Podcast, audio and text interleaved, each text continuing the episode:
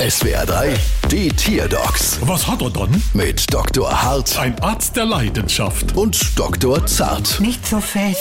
So, was haben wir dann? Es ist ein Einsiedlerkrebs. Aha, und was hat er dann? Er lebt in meinem Eierbecher. Wie? Na hier, er wohnt jetzt in meinem Eierbecher und egal wie viel ich auf ihn einrede, er will ihn einfach nicht verlassen. Ja, warum macht er das dann? Einsiedlerkrebse wechseln regelmäßig ihre Behausung. Normalerweise wählen sie dafür ein Sneckenhaus oder eine Koralle. Hauptsache, das Material ist föhnfest. Damit schützen sie nämlich ihren empfindlichen Hinterleib. Das sieht wirklich schwitzig aus.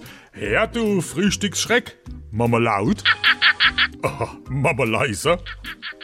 Ja, ich denk, der bleibt da erst einmal drin. Kann man da denn gar nichts machen? Also ich werd mich ja, wenn ich könnt, für einen großen Fleischknopf als Behausung entscheiden. Da kannst du dann drin wohnen und gleichzeitig hast du was zum Knabbern. Also besser geht's nicht. Ja, aber wie soll ich denn jetzt mein Frühstücksei essen?